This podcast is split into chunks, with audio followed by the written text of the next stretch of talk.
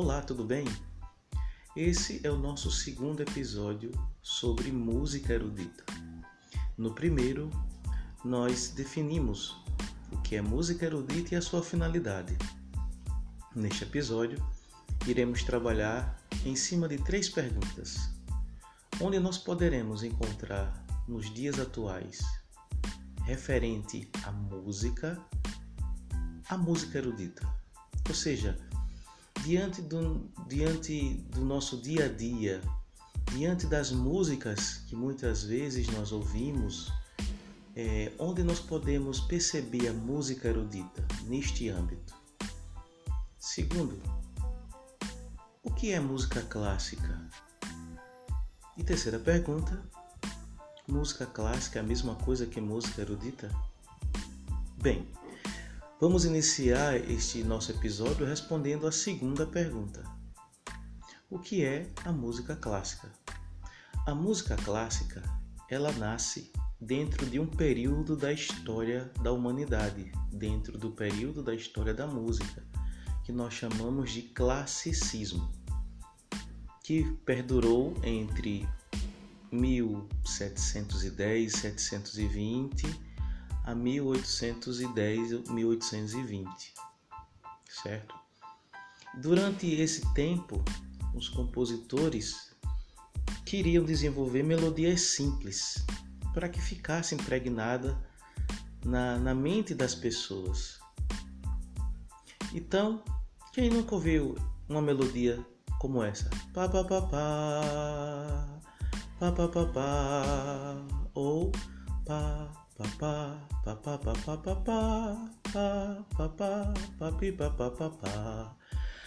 Então, eles justamente tiveram essa ideia porque naquele período que eu já mencionei, é, a Europa estava se desenvolvendo. Nós estamos falando da música enquanto é, um determinado tempo da história que nós chamamos de classicismo ou período clássico isso no lado é, ocidental, não do lado oriental. Estamos falando do Ocidente. Então, aqui no Ocidente, a música nesse período começou a ser vista pelos próprios compositores como meio de entretenimento, mas também como uma forma de expor tudo aquilo que eles sentiam. É, justamente também porque os camponeses estavam saindo, as pessoas mais pobres estavam saindo de suas terras para conseguir algo melhor nas cidades que estavam sendo desenvolvidas na Europa. Então, justamente essas melodias começaram a encantar os camponeses, por serem melodias simples e fáceis. E justamente essas melodias foram também fazendo com que essas pessoas fossem participando de eventos musicais. Obviamente, muitos desses camponeses foram melhorando de vida e tendo a possibilidade de frequentar teatros, é, salas é, de, de música, uma sala de concerto dentro daquele período, ou mesmo até ao ar livre. Então a música naquele período tinha essa finalidade, certo? Então a música clássica é uma música que surge no período clássico ou no classicismo. E aí nós temos alguns compositores como Mozart, é, Handel, Beethoven, que pegou início já o final do classicismo e começo do romantismo. Temos Salieri e justamente, principalmente esses três compositores, Haydn, Mozart e Salieri, tinham uma forma de compor muito semelhante, porque era uma estrutura que era para encantar as pessoas. Bom, na terceira pergunta a gente faz essa, essa, essa, essa questão de comparar se música clássica é a mesma coisa que música erudita. Bom, depende. Por exemplo, a música clássica ela é uma música do período clássico, como vimos. Nós não podemos dizer que música clássica é a música de Vivaldi, é a música de Chopin, é a música de Schubert, é a música de Handel, de Bach. Não, porque esses compositores viveram em outros tempos. Vivaldi, Bach, Handel são compositores do período barroco tem suas próprias características artísticas e também musicais. Chopin e Schubert são compositores do período romântico, que também tem suas características artísticas e musicais. Então, podemos dizer sim que a música clássica é a música do período clássico, mas que toda música ao longo da história do Ocidente não é música clássica é música erudita. Então a música de Chopin, a música de Schubert, a música de Vivaldi, a música de Handel, a música de Bach, tudo faz parte da música erudita. A música erudita ela está arraigada e enraizada por duas tradições. A tradição litúrgica, a tradição sacra, a tradição da Santa Madre Igreja, a Igreja Católica, e a tradição profana. Então, como definimos que a música erudita é a música que eleva a alma para contemplar o sagrado, o belo, eu posso contemplar o divino, o sagrado, o belo em uma catedral, é, é, assistindo um recital, por exemplo, de canto gregoriano na Catedral de Notre Dame, como também eu posso contemplar o belo, a arte pela arte, assistindo uma ópera num teatro, escala de Milão, por exemplo. Então, em ambas situações, é, eu estou contemplando sim, a minha alma está contemplando o belo, ou o belo quando me refiro a Deus, o divino, ou o belo quando me refiro esteticamente à arte, mas eu estou contemplando.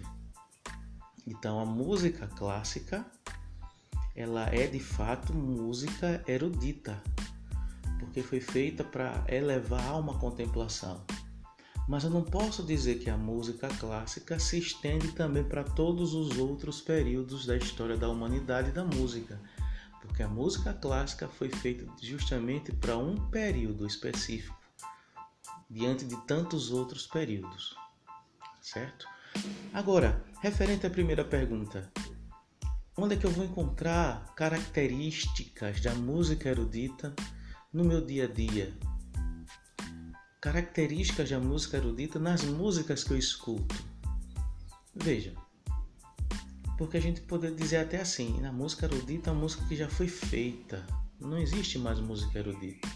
A música enfadonha, uma música cansativa, muitas vezes triste, que não é interessante é uma música elitizada, não é?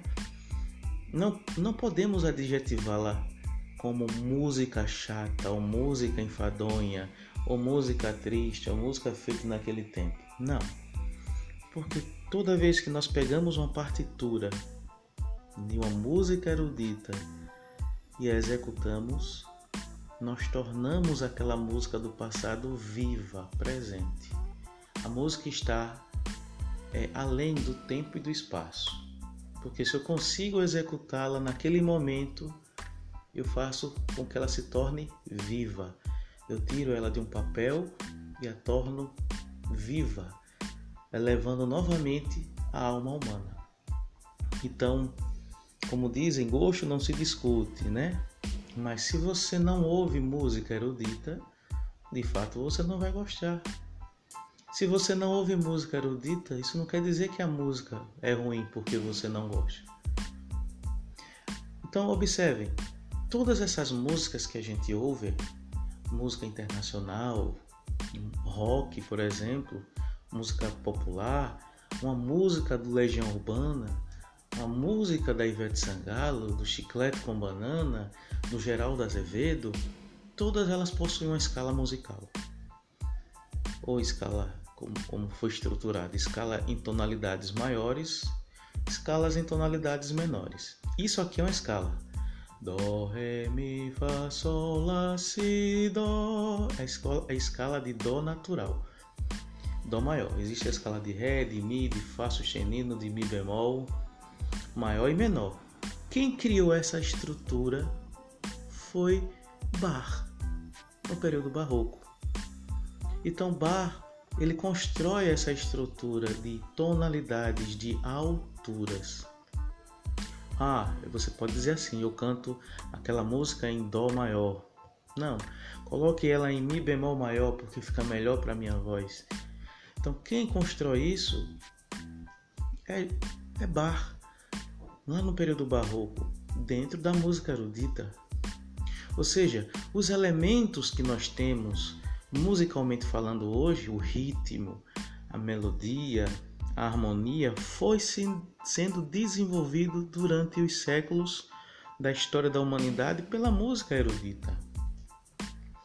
Então, o que nós temos hoje, e se nós temos bem ou mal, dependendo da nossa cultura, do que nós ouvimos, nós temos por conta da música erudita. A música erudita não ficou lá atrás. Ela vive ainda hoje e hoje nós bebemos da fonte, certo? Então ficamos por aqui.